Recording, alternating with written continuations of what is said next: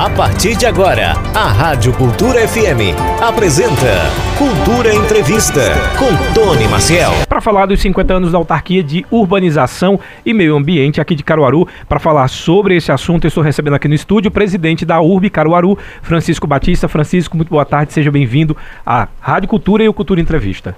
Boa tarde, boa tarde, ouvintes da Rádio Cultura.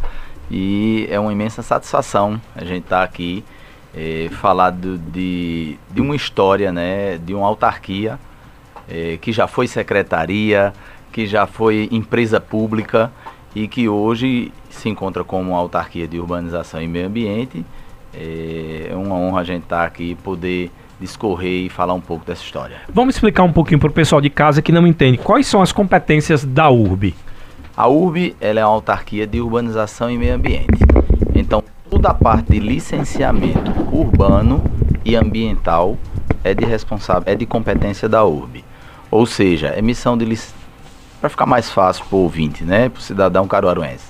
É, emissão de licenças de construção, é, emissão de habits, que uhum. é o uhum. documento que atesta a habitabilidade daquela, daquela edificação, de todo e qualquer é, tipo, tipologia de empreendimento, quer seja residência, prédios é, residenciais ou comerciais, é, institucionais, é, todo, todo, tudo que é construído na área urbana do município tem que passar pelo licenciamento da URB, inclusive obras públicas. Hum. Todas as obras públicas que são construídas hum. até pela própria prefeitura, né, passa pela pela chancela, vamos dizer assim, pela a emissão de alvarás da autarquia.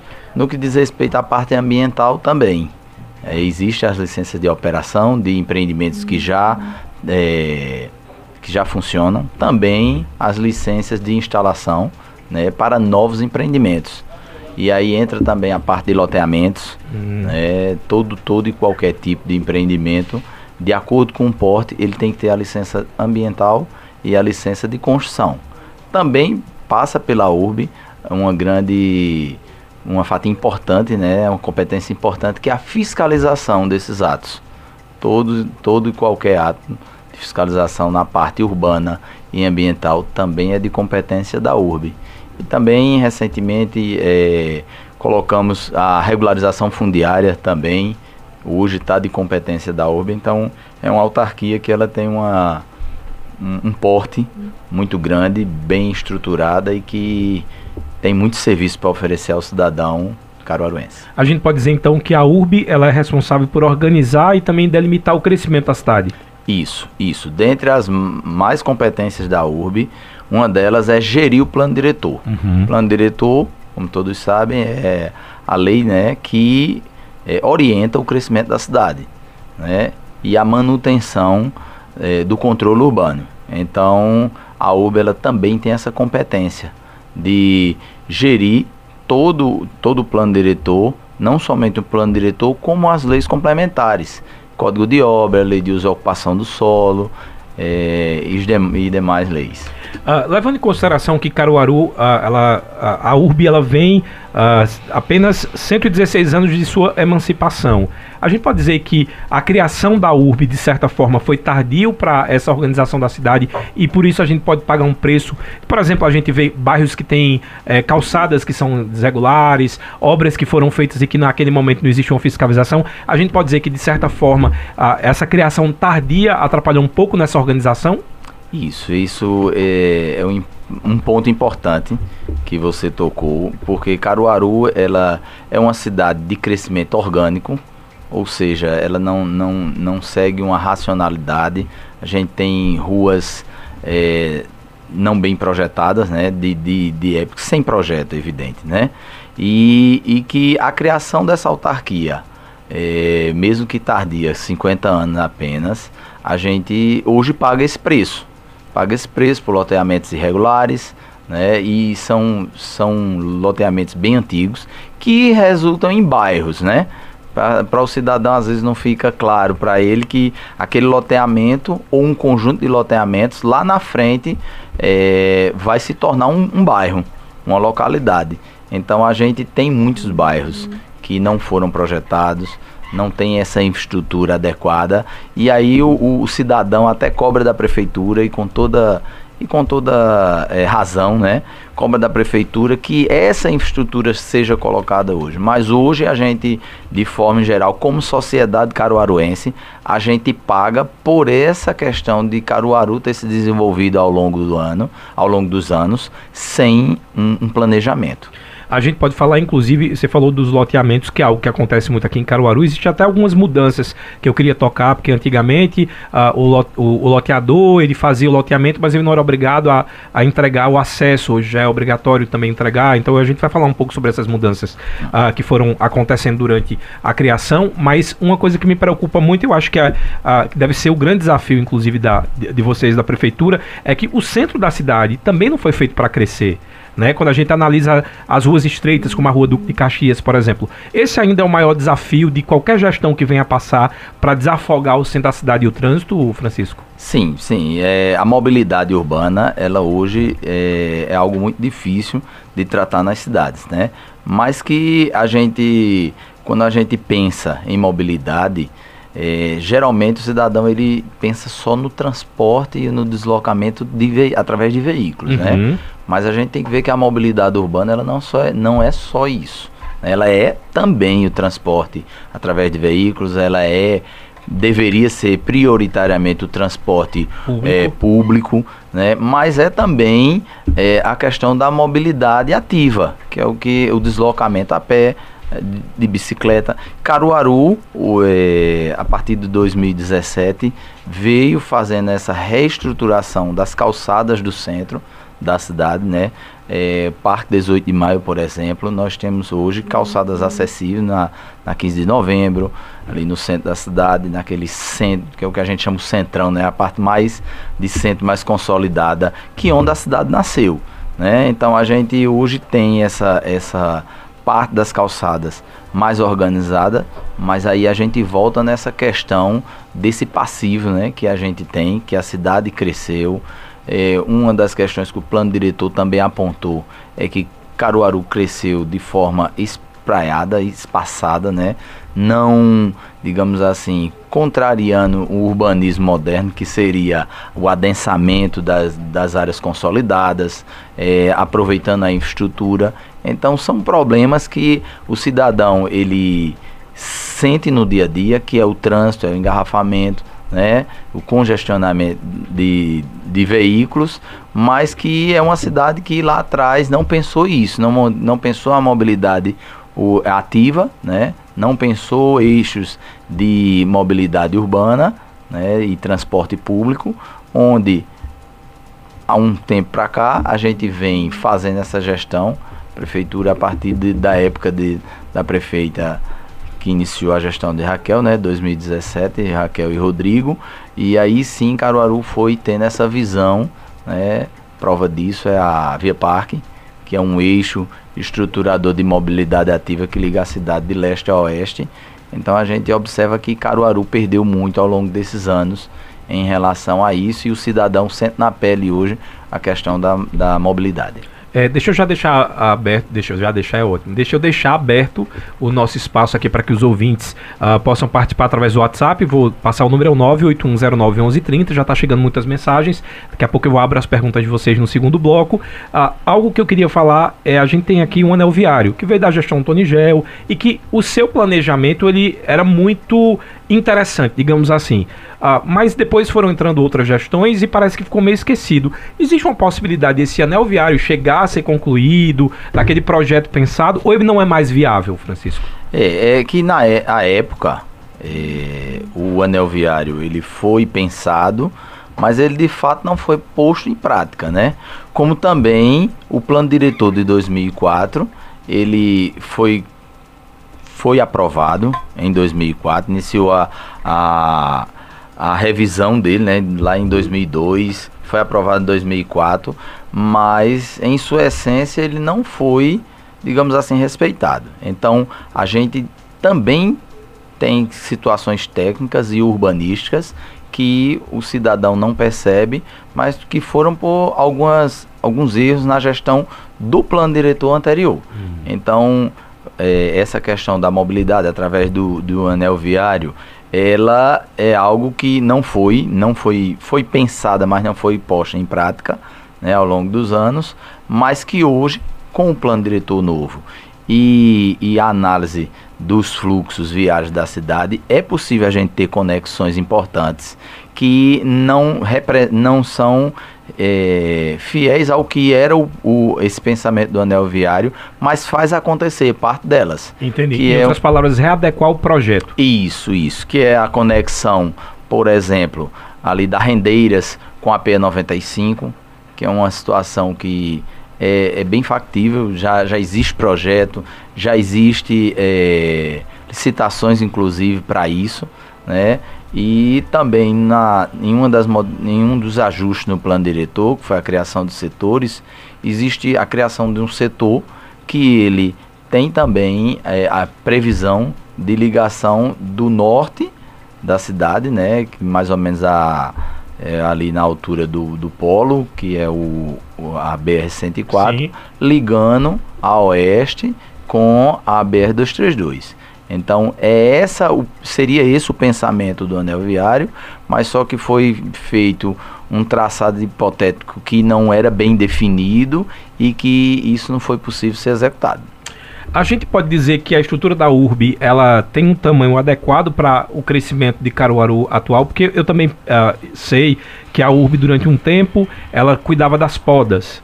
Uh, depois passou para a Secretaria de Serviços Públicos. A, URB já cuidou, não sei se ainda cuida, mas cuidou da, de obras. Eu não sei como é que está essa questão de obras. Depois foi criada uma Secretaria de Obras. Isso é exatamente porque Caruaru vem cre crescendo de uma forma muito grande que é necessário fazer essas uh, separações? Isso, isso. É, foram feitos alguns ajustes ao longo do tempo, e aí a gente pulando um pouquinho o tempo. Na, no início da gestão da prefeita da então prefeita Raquel e Rodrigo, é, a Secretaria de Obras, que era a CEURB, era única com a URB, né? Uhum. Mas aí ao longo do, do. Isso durou só apenas um ano, né? Um ano, um ano e pouco, em 2018, foi de fato criado a autarquia, como ela é hoje. E aí sim, ela recebeu investimentos adequados e recebeu principalmente no início da gestão do prefeito Rodrigo Pinheiro, onde é, de, de aparelhos, né, de, de computadores, de contratação de pessoal. É, só nesse último concurso público entraram 16 efetivos na URB. Então é um incremento de pessoal na análise urbana, na análise ambiental, no setor de fiscalização. Então essa reestruturação que o prefeito Rodrigo Pinheiro fez hoje traz uma URB renovada e com uma envergadura é, digamos assim, suficiente para a Caruaru de hoje. Mas que Caruaru e as cidades, num, de uma forma geral, elas são muito dinâmicas. Você tratar a cidade de forma estática é um erro. É um erro urbanístico grave. E aqui a gente tem uma particularidade que é uma população flutuante. Isso, Caruaru tem uma população flutuante de mais de um milhão de habitantes. Então, é, são, é, são esses os desafios para uma gestão e para uma autarquia quanto, quanto à URB, mas que orientada é, com bons projetos, né, no que diz respeito de gestão pública, em parceria com a iniciativa privada, isso é, Caruaru vem ganhando muito, vem brotando excelentes empreendimentos em Caruaru, é, de, de uma qualidade urbana e até diria gentileza urbana é, que a gente vê em cidades do sul do país e grandes capitais que é, em, nos próximos anos Caruaru vai mostrar uma organização urbana bem adequada para o porto da nossa cidade. A gente falou um pouco do plano diretor das gestões passadas. Como é que anda o plano gestor dessa gestão? Plano diretor, sim, isso. é, é gerido. Diretores. Isso, é gerido pela URB, como eu te falei. Ele já, já passou por algumas adequações e ajustes. Um, a mais importante delas assim que o Rodrigo, o prefeito, assumiu em 2000, né, em 2022, foi a questão da, da criação de setores. Esses setores é, dinamizam, mas são setores que contemplam é, as particularidades de cada zona, de cada zoneamento da cidade. E aí ele, através disso, ele é possível também acontecer essas conexões viárias. Uma delas, a mais importante que eu falei, que é conectar, a gente conectar a BR-104 é, a oeste da cidade com uma via importante que poderá chegar ali até a BR-232. Então isso, isso é uma, foi um avanço né, que aos poucos está sendo trabalhado em relação a projetos, mas que hoje você tem uma, uma, uma diretriz de, de, de tomada de decisão é, bem mais assertiva do que se vinha tratando anteriormente para a gente falar um pouco sobre uh, alguns uh, trabalhos da URB e o pessoal também entender. Hoje a gente está tendo a Feira da Sulanca, né, o primeiro dia, que são dois dias da Feira da Sulanca nesse calendário de final de ano. A, qual a competência da URB e do plano diretor relacionado ao Parque 18 de Maio. A gente sabe que ali tem uh, várias demandas que são uh, diariamente solicitadas tanto pelos feirantes. Existe também uma dificuldade muito grande, até de uma concordância do próprio feirante, do, alguns que dizem sai, outros que preferem que fique. Então a gente sabe que existe um, uh, um, um, embate aí entre os feirantes também. Qual a competência da URB e o que se preocupa mais para o futuro em relação à feira?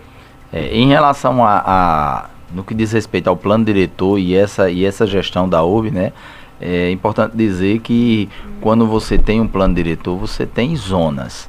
Essas zonas ela pode compreender vários bairros, vários equipamentos, né? Então a feira está de, dentro desse centro consolidado, uhum. né? Hoje a feira é um equipamento importante dentro desse centro consolidado, que a gestão específica da feira hoje, na atual estrutura da prefeitura, ela diz respeito à Secretaria de Ordem Pública. Né? A Secretaria de Ordem Pública é quem faz a gestão lá do Parque 18 de Maio. 18 de maio. Então, é, no que diz respeito assim, a gestão da URB, ela trata o, a, a feira como um grande centro, hum. per, pertencente a um grande centro. É, então, são, são situações e, e decisões que são tomadas né, no que diz respeito à gestão. Né? Dessa forma, o plano diretor, quando ele foi revisado, ele reconhece o que está consolidado. Né? E sim, não, não se projeta, não se projeta né, essa questão de uma modificação da parte da feira. Uh, no comecinho, você falou um pouco que uma das competências da URB é das licenças para construções. Inclusive, isso leva-se em consideração também os empreendimentos. Quando a gente fala de empreendimento aqui na cidade de Caruaru, a gente pensa na modernidade, na mobilidade e no investimento que traga, além do conforto para quem reside naquele loteamento que vai ser criado, mas também nas vias de acesso. Ah, eu estou fazendo esse arrodeio para chegar no chique-chique. É, durante um tempo, essa responsabilidade era da prefeitura do acesso há, um, há algum tempo essa responsabilidade passou a ser de quem faz o loteamento, entregar tanto luz, água e, e o acesso. Mas uh, como justifica, por exemplo, o chique-chique com aquela demanda de casas e um acesso estreito e de mão dupla. A, a URB ela pode intervir ou ela deve intervir né, nesses projetos antes de serem criados para não apenas tentar resolver um problema uh, e, e antecipá-lo dele? Isso, isso. Nessa situação do Chique Chique, como você falou, que é uma área já consolidada, e na estrutura que a URB tem hoje, juntamente com a MTTC, existe um grupo que, que analisa essas questões de mobilidade, problemas e, e projeções no que diz respeito a projetos futuros. É, deveria sim, de fato, pela população ter mais acesso. Em relação a essa, essa questão que você falou da da pavimentação, de isso é um dos pré-requisitos do, do banco até que financia. Né? O Banco Federal ele só financia é, aquele empreendimento quando ele tem um acesso até a via. De certa forma, deveria ter sido exigido por parte do poder público, à época, uma via de fato mais larga. Né?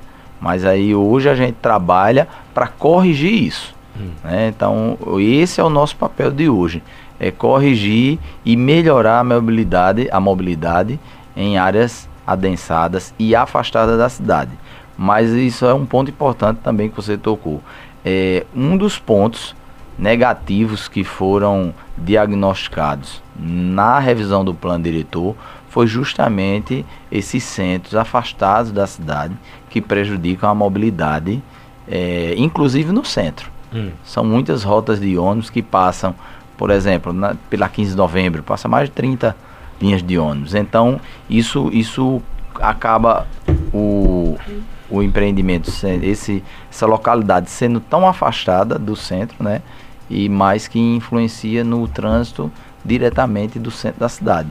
Então, Porque, isso... em outras palavras, as pessoas que moram mais distante, elas vão se locomover isso, de automóvel. Isso. Quando o ideal seria que a gente tivesse ou uma facilidade de ir caminhando, por exemplo, Via Parque serve, Sim. por exemplo, o bairro da Boa Vista, onde eu moro, já dá para ir para o centro resolver alguma coisa ali pela Via Parque andando. Mas para quem mora no Chique Chique já fica inviável. Então, necessariamente, ou se pega o transporte público, ou se pega o automóvel e aí se congestiona. Você falou mais uma vez da 15 de novembro. A 15 de novembro teve o alargamento da via e ali sanou alguns engarrafamentos e gargalos que existia. Existe, eu sei que isso aí é mais ligado para a MTTC, mas a, a acho que é em conjunto. Uh, existe também algum projeto daquela da, da Duque de Caxias para que se tire ali transporte público ou se pense numa forma diferente, né? Porque a gente vê que ali tem uma dificuldade das calçadas, porque fica os passageiros esperando, tá? As calçadas são estreitas, não tem como alargar a calçada, não tem como alargar a via e ao mesmo tempo tem sempre um ônibus parado uh, e, e, aí uh, fica mais difícil o tráfego. Existe algum planejamento nesse sentido? Isso está sendo estudado. É importante dizer algumas, algumas e citar algumas soluções que as cidades mais estão fazendo, que no caso são pedestrianizar algumas ruas, né, são possibilidades. Uhum. Né, é, isso está sendo estudado, está sendo verificado. É, não só a 15 de novembro, quanto a, a Rua Duque tem um grande fluxo de, de veículos. Hoje é importante dizer que a, a própria a instalação do, dos radares nos dá essa precisão. Hoje a, a via que mais tem movimentação em Caruaru é a Leão Dourado. Então, Leão Dourado. Em, nenhum, em nenhum ponto em Caruaru passa mais carro do que na Leão Dourado. Que é o caminho para Alto Moura. É, isso. Avenida Agamenon, nenhuma área tem mais fluxo de veículos do que a Leão Dourado. Então veja, a instalação do, dos, dos radares foi muito importante, inclusive nisso, não para prevenir acidentes, mas até para a gente ter essa, esse número, esse quantitativo. Porque gestão pública é isso, gente. A gente precisa analisar dados né, e não tomar decisões é, de forma aleatória. Então, é, a gente ainda precisa de ferramentas que nos orientem para que a gente consiga é, apurar dados e sim tomar a decisão certa no que você está você me perguntou. E recentemente foi divulgado que alguns serviços vão ser uh, a, a, a, solicitação vai poder ser realizada através da internet, de forma eletrônica. Quais são esses serviços e o que é que isso facilita? Porque, como você falou, muita gente que mora longe dos grandes centros, a URB ainda está ali do lado do municipal, né? Do colégio isso, municipal. Isso, às na vezes, Rua Visconde 1. Às vezes ainda tem essa dificuldade do transporte. Então, o que é que isso facilita e quais são os serviços que podem ser solicitados agora isso. eletronicamente? Hoje, todos os serviços da URB podem ser é, solicitados através do, de protocolo eletrônico né, através da, do site da prefeitura no Caruaru Digital.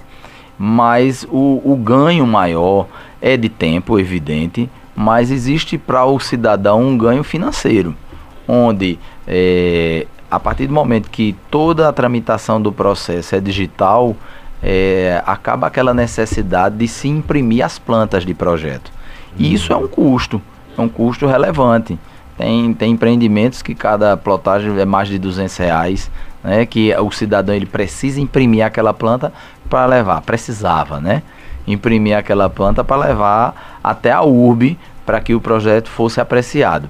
Hoje tudo isso pode ser feito eletronicamente, não só economia de tempo, mas de dinheiro e o meio ambiente também agradece. Sustentabilidade, né? Que é a, né? a questão da sustentabilidade. Então, esse, esse anúncio que o prefeito fez no dia da, da comemoração dos 50 anos da URB, é, de é, é uma virada de chave, é uma, é uma evolução no, no licenciamento. A gente, Caruaru hoje tem a dinâmica e, e a tratativa de grandes centros, de cidades importantes, né, de capitais importantes do país que já adotaram isso há mais tempo e Caruaru hoje traz isso e disponibiliza isso para o cidadão para que é, tempo e tempo é dinheiro hoje, né? Então, para que a economia esteja é, seja refletida na hora, de, mas acima de tudo, o maior ganho é a agilidade. Agilidade. Nós temos hoje processos que o cidadão consegue ter a sua licença de construção em no máximo 10 dias. Então isso, isso é um avanço. É um avanço, a gente, importante dizer, né, em 2017, a média de tempo de um, de um processo na URB era mais de 100 dias. A gente tem isso monitorado hoje, é, tudo acompanhado, é, e a gente tem uma média de todos os processos de 28 dias. É, mas. Quer dizer, já cai em, em pelo isso. menos uh, mais de 70% do tempo. Mas volta a dizer, existe processo que aí a legislação que foi revisada assim que, que o prefeito assumiu, ele possibilitou isso, que é o, que é o alvará simplificado, onde o cidadão tira a licença de construção é, quase que de imediato. Ó, tem aqui uma pergunta, a primeira, deixa eu ir pela ordem, para ninguém ficar chateado, pronto, pela ordem, o Sérgio Pires, ele colocou, boa tarde, Tony, muito legal você trazer os assuntos importantes, eu moro no bairro urbanizado, bem programado, e temos vários espaços para praças, e com mais de 10 anos nada foi feito depois, pavimentos onde estão servindo para colocarem metralhas. Será que existe a preocupação perante a URB, junto ao governo municipal, para fazer desses espaços públicos virarem praças para todos nós, e também pavimentar esses espaços com plantas, árvores e mais conforto para a população. Ele mora no bairro Mandacaru. É, sim, em relação a, essa questão de a lei 6766, ela prevê que o loteador, ele ao passar, fazer o parcelamento de solo, né, seja destinado às áreas para construção de praças e equipamentos públicos postos de saúde, creches, escolas. É, anteriormente, essa, essa, essa exigência era, era feita, mas que não se tinha um cuidado em relação a essas áreas. Hoje, Cuidado, você fala no sentido de fiscalização. Isso, Saber no sentido de fiscalização do, do que está sendo entregue. Uhum. Então, na maioria das vezes, as áreas que eram destinadas não eram de boa qualidade né, para a construção de, de equipamentos né? Então a gestão ela tem essa dificuldade de, de ter uma área pública é, edificante, né? De, vamos dizer assim. Mas aí vamos falar do que a legislação recente traz. Isso é importante até para o cidadão saber. É, o nosso plano diretor de hoje ele obriga o cidadão, a empresa, quando ela fizer o loteamento, ele deixar as calçadas prontas que antigamente não era necessário, não era exigido isso. Né? Então hoje o, a, o loteador, quando ele entrega, apesar de, a, de entregar infraestrutura, pavimentação, esgotamento sanitário, é, iluminação, abastecimento de água, ele ainda tem que deixar as calçadas prontas. E as áreas devem ser cercadas. Né? Então, é, e quando ele está fazendo concep na concepção desse loteamento, que ele faz a erradicação de, algumas, de alguma vegetação que ali era existente, a gente destina o plantio dessas árvores para aquelas áreas verdes. Então, isso quando, quando o, o, o bairro for habitado, o bairro, desculpa, o loteamento, ele uhum. for habitado, é provável que já vai ter uma quantidade de árvores é, considerável nessas áreas mas os loteamentos anteriores não, não se destinava para essas áreas no local. Então não, não era determinado que parte daquela compensação fosse plantada nas áreas verdes existentes no próprio loteamento. Então o cidadão hoje tem essa carência de espaços públicos e áreas verdes arborizadas em loteamentos existentes. Quer dizer que não houve mudança na questão do sempre uh, Uh, nos projetos já era necessário a liberação de uma área para área de convivência, área sim, verde. Sim, Só não havia fiscalização. Isso, isso. Ah, e, tá. e, a fiscalização do plantio dessas árvores. Sim, entendi. E hoje a UB ela exige que parte da compensação é, arbórea ela tem que ser feita dentro do loteamento. Entendi. Então aí quando o cidadão for habitar aquele loteamento, ele já vai ter é, uma quantidade de árvores considerável. Né? Sem contar também que no, no, no plano diretor aprovado em, recentemente, ele também exige calçadas mais largas. A gente sente essa, essa falta de arborização nos loteamentos antigo, mais antigos em Caruaru, que eles tinham calçadas de um metro e meio de largura. Os, os novos loteamentos, eles a gente estabeleceu no plano diretor uma calçada de dois e meio, onde um e meio fica para o trânsito de pedestres e é possível se colocar uma faixa verde na calçada que se vê muito em, lote, em condomínios fechados, né? Aquela faixa verde na, na, na calçada, é, lindeira ao meio fio, onde a gente possibilita também o plantio de árvores. Então essa foi também uma das diretrizes implementadas no plano diretor, que a gente vai trazer uma, uma ruas mais agradáveis de se trafegar dentro de Caruaru. Vamos trazer a primeira pergunta por áudio. Quem mandou essa pergunta foi o Cícero do Chique Chique. Boa tarde, Cícero. Ele vem do Chique Chique, é longe. Boa tarde, Tony Maciel. E, e Boa é, é tarde, via rapaz dupla. da UB aí, presidente da UB. Eu queria saber do presidente aí da UB, porque alguns loteamentos, né, é feito sem, sem, sem, sem controle. Sem controle. O cara chega lá, loteia o loteamento e começa a vender, vender, vender, vender, e depois, né, é, fica a prefeitura com a batata assando, né, tendo que botar água, né, tendo que botar água encanada, tendo que botar energia, né, tendo que arcar com todas as consequências da prefeitura. Eu queria saber o que é que a UB pode fazer é, para esse terreno, quem for fazer terreno em Caruaru, em qualquer lugar, né? Fazer o terreno, mas botar água, já água encanada, já energia e já calçamento, tudo direitinho. Para ter que depois a própria prefeitura de Caruaru com tudo isso. Cícero, obrigado pela pergunta. Ótima pergunta. Aliás, Wanda falou que ele vai demorar, mas eu sei porque ele vai demorar, porque lá o acesso é aquele que eu falei. Tem dificuldade de ir vir, tem carro que estaciona na via, por isso que ele demora para chegar no áudio. Mas vamos responder no Cícero aí, que é aquilo que a gente falou. Existem muitos loteamentos ainda clandestinos em Caruaru. Isso, parabéns Cícero por sua pergunta e sua percepção da cidade aí, Cícero. De fato, o pessoal, é, o loteador, ele tem que ter essa responsabilidade. Mas aqui a gente alerta ao, ao cidadão caruaruense, né, que a, a venda de lotes irregulares é uma prática criminalizada pela Lei 6766. Então, é crime parcelar lote e vender sem essa infraestrutura. Até porque essa né? pessoa não vai conseguir ter nem escritura. Isso, isso, nunca vai conseguir ter sua escritura.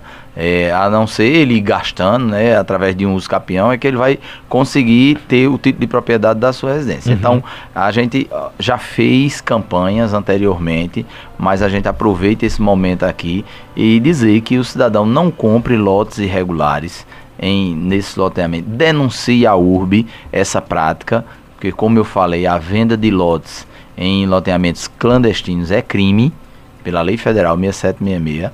Então, é, a gente sempre combate isso, né, com a nossa fiscalização e pede sempre a ajuda do cidadão que faça seu papel do cidadão e denuncie junto à URB essa prática. Aliás, na minha época de TV, eu fazia muita matéria de comunidade. E tem um loteamento aqui que é o Mundo Novo, que é um loteamento que foi vendido dessa forma, irregular. E eu lembro que a grande dificuldade era que parece que nem a prefeitura poderia fazer intervenção até que ali fosse regularizado. Mas para quem comprou, digamos que foi um problema das gestões, das gestões passadas, que não fiscalizaram, etc. Mas o pessoal comprou e ali existe um bairro um loteamento que foi vendido e que os moradores já construíram. Ah, como é que é resolvido esse esse impasse? O que é que precisa ser feito para aquele loteamento ele ser regularizado e para que a prefeitura possa, a, a, a partir dali, tomar conta? Isso, a prefeitura vem fazendo ações em, em bairros irregulares dessa forma, levando infraestrutura, vou dar um exemplo disso, Fernando Lira, nós fizemos a regularização fundiária de lá, O Fernando Lira é aquele que fica próximo ao, Isso, ao, parque, dos, a- P95. ao Parque dos isso, Arcos. Isso, E aí o Fernando Lira era um assentamento irregular Lembro, que foi sim. doado em- é, a- a- lá atrás e através dessa lei é, federal, que é a 13.465, que é a lei da REURB, a gente, a- o poder público faz a, através da URB, faz a regularização fundiária, entrega o título de propriedade ao cidadão e faz e se responsabiliza pela infraestrutura. Isso também está fazendo em outros loteamentos, como José Antônio Liberato.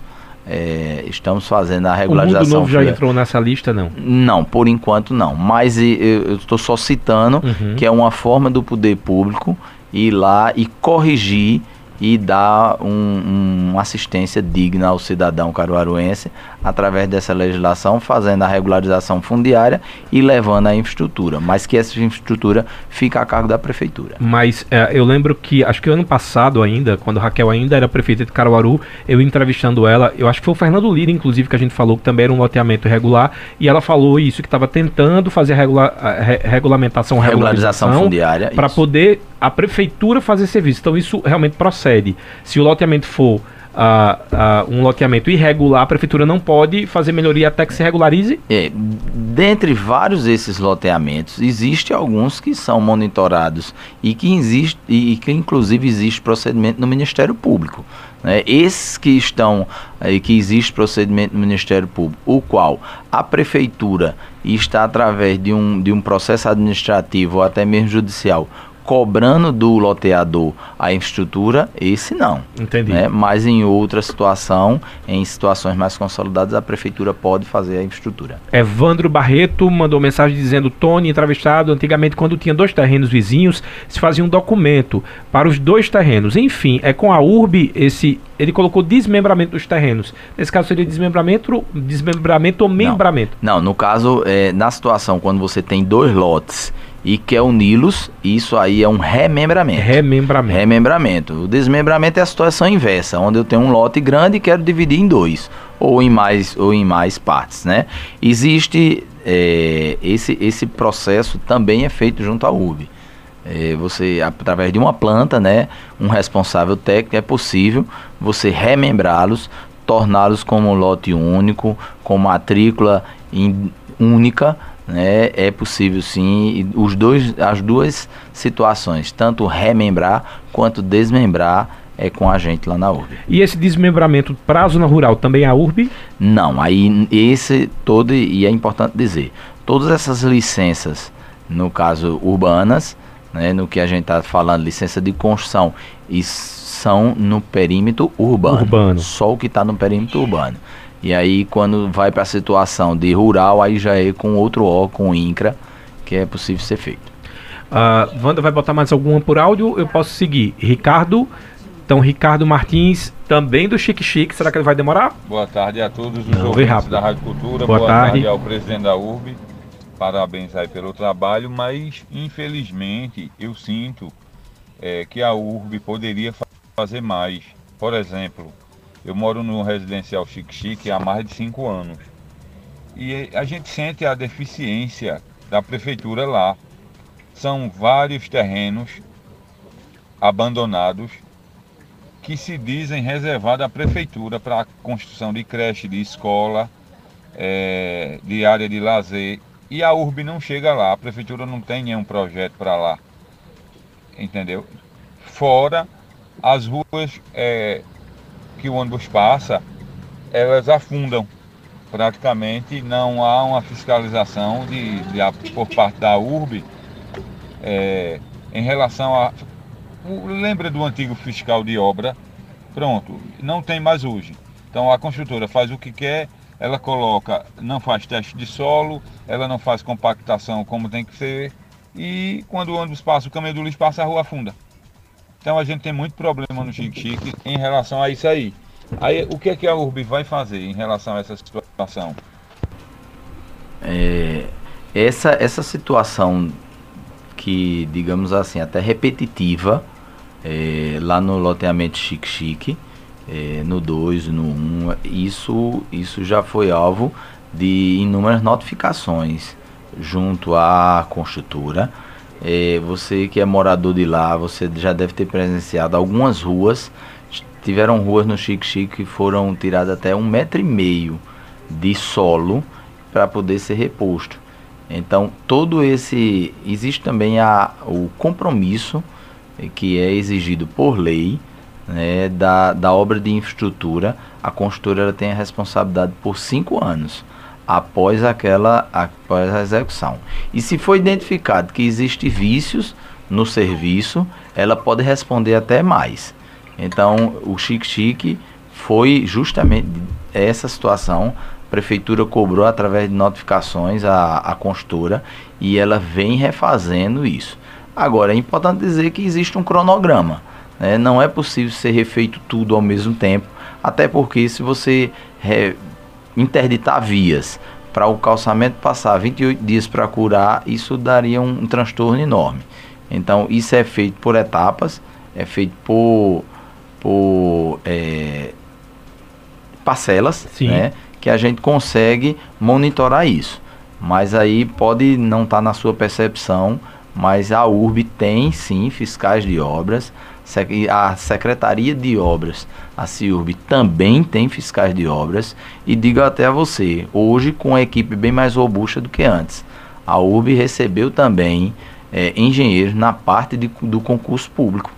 Também a gente recebeu engenheiros, recebeu arquitetos e que a gente tem um setor de engenharia que hum, cobra e notifica os empreendedores de, dessas patologias, agora que são corrigidas ao longo do tempo.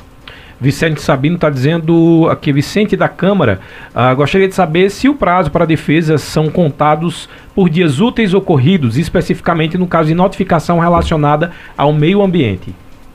São dias corridos. E aí ele, ele recebe a notificação e aí tem esse prazo para ir lá na, na URB e apresentar a sua defesa. Tem mais um aqui, Altair Alves, lá do loteamento Parque da Cidade, mandou mensagem de áudio. Boa tarde, Altair. Ele está pegando o carro. O pessoal do loteamento parece que está com dificuldade no acesso. Chegou. É, boa, boa tarde. a todos, é Altair Alves do loteamento Parque, Parque da Cidade. O loteamento Parque da Cidade não tem esgoto.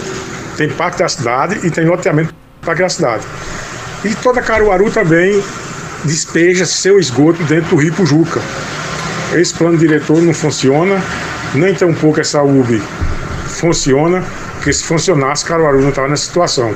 Os abrigos de ônibus em Caruaru, rapaz, todos destruídos, quase não tem mais abrigo de ônibus nos bairros mais afastados. Ali na Antártica tem um, não tem mais. No mestre Vitalino, os, os, os, funcionários do mestre Vitalino ficam no, no sol quente, fica na chuva, não tem um abrigo de ônibus, ninguém vê uma faixa de pedestre em Caruaru. É, é lamentável a situação do Caruaru hoje. Entendeu? Caruaru parou no tempo nessa gestão do Rodrigo Pinheiro. Ninguém se vê uma obra sendo feita em Caruaru. De grande porte. É lamentável. Altair Alves do Parque da Cidade. Ele despejou um monte aí. Altair, vê. É, como a gente discorreu, falou aqui antes, é, são inúmeros os loteamentos irregulares em Caruaru. Cerca de 70% da, da, da cidade ela, tá, ela é irregular mas que a gente está trabalhando para isso. Primeiro ponto é você melhorar o que está sendo aprovado daqui para frente. Né? Isso é, isso é um passo importante. E o segundo ponto, de fato, é rever todo, essa, essa todo isso, todo esse passivo que, que existe aí para ser feito. É, a parte de esgotamento sanitário, a gente tem a Compesa né, como concessionária de, de esgoto. Isso aí compete gente, no caso a Compesa? Isso, grande parte sim. Uhum. Grande parte sim. É, gente... Aliás, eu tenho uma dúvida, Francisco. Tem algumas casas que vem o esgoto Compesa, outras município. Como é que a gente sabe a diferença de uma e outra na conta e por que não todas são Compesa e não todas são. Isso não deveria existir. Hum. Né? Isso não deveria existir, porque quem tem a concessão de esgoto do município de Caruaru é a Compesa. Entendi. Então, veja, se aquela mesma cidade, aquela mesma unidade residencial que ela recebe, que o cidadão paga a conta de água, ele não recebe o abastecimento de água, uhum. porque ele não recebe a coleta de esgoto. Então, isso ao longo do tempo está sendo está sendo modificado é, e a gente anseia por isso ainda mais e, e está confiando com os anúncios de investimento feito pela governadora, inclusive na Compesa. É, eu tive com o prefeito, a gente visitou a, a, a sede da Compesa em Recife. É, o, é muito animador o que vem para Caruaru no que diz respeito a investimento. Agora mesmo, é, parte da, dali do São João da Escócia, do Universitário, em aprovação de empreendimentos ali, é, juntamente com a iniciativa privada e o poder público, 40% do, do loteamento de São João da Escócia ali está sendo, será beneficiado com coleta de esgoto. O parte do universitário também. Então veja, eram, eram situações que não, não recebia a sua devida atenção, principalmente pela concessionária.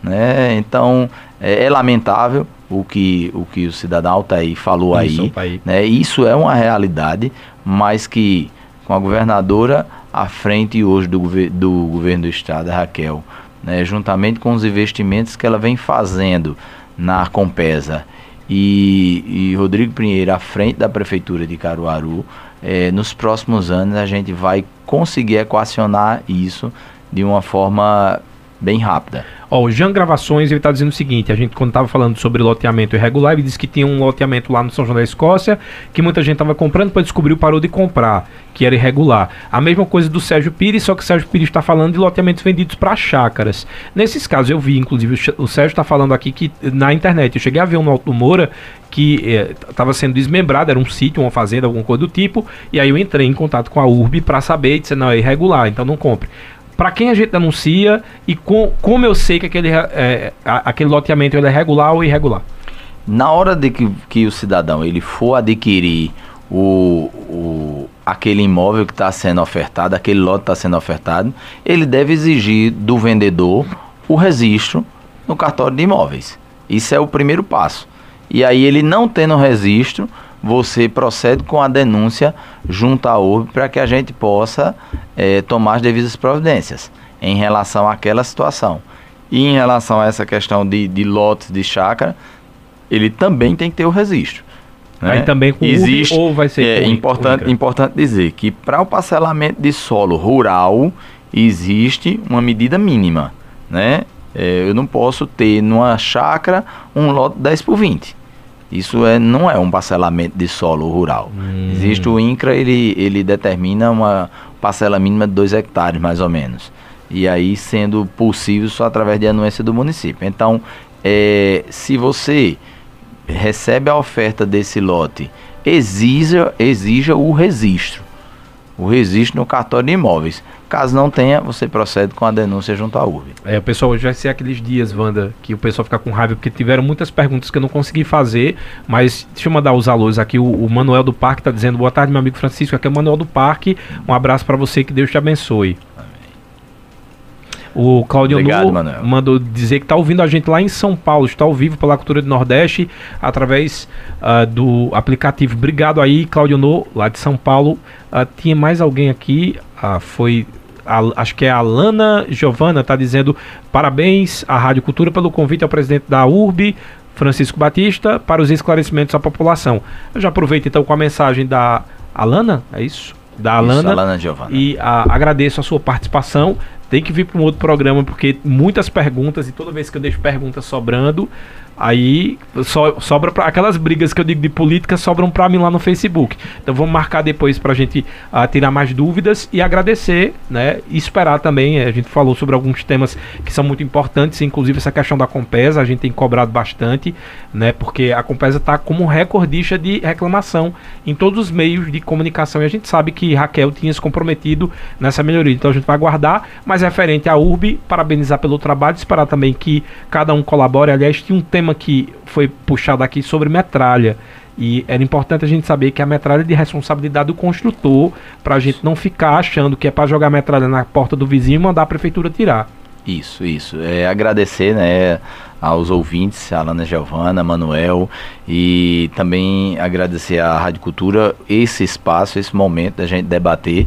Dizer que, como a gente bem explanou, é, uma hora é pouco, para as atribuições que a URB tem, mas que a gente está à disposição para que, caso seja feito algum tema específico, a gente possa vir aqui debater e esclarecer ao cidadão o, todo o serviço que a URB pode prestar. Porque estavam relacionadas a trânsito, tá? Então... Até dúvida aqui de, de, do Sérgio Pires mesmo. Cadê muitos, muitos loteamentos, eles estão sendo vendidos com aquele recibo de uhum. compra e venda. Isso serve de quê? De golpe. Não, não, não. prejuízo. Não, veja, o contrato particular de compra e venda, ele é válido sim. Agora, é, é como eu falei, anteriormente, antes de firmar esse contrato, você precisa ver se, se tem o registro. Exatamente. Porque aí é é, é uma segurança também para quem está vendendo. É, após você quitar aquele contrato de compra e venda, você vai lá proceder com o registro público. Mas é, né? eu acho que esses lotes que ele está falando é na zona rural, que foi o que ele falou de chácara. E aí, por isso que ele colocou a medida 30 por 15. Pronto. Aí já é aquele que você falou no Isso. comecinho. Não Por é, isso que eu disse não que é é- permitido em chácara. É, eu não sabia, você, tá vendo? Eu ia levar um golpe porque eu ia comprar um. Porque minha vontade era um sítio, mas eu não quero um sítio grande. Mas então quer dizer que não adianta. Peça o registro, peça o registro e aí você não tendo esse registro, você denuncia que a URB toma as providências. Olha aí a dica, Sérgio, Wanda Maia, e aí, meu Oi. sítio foi por água abaixo agora. Calma, tenha calma que vai aparecer no momento certo.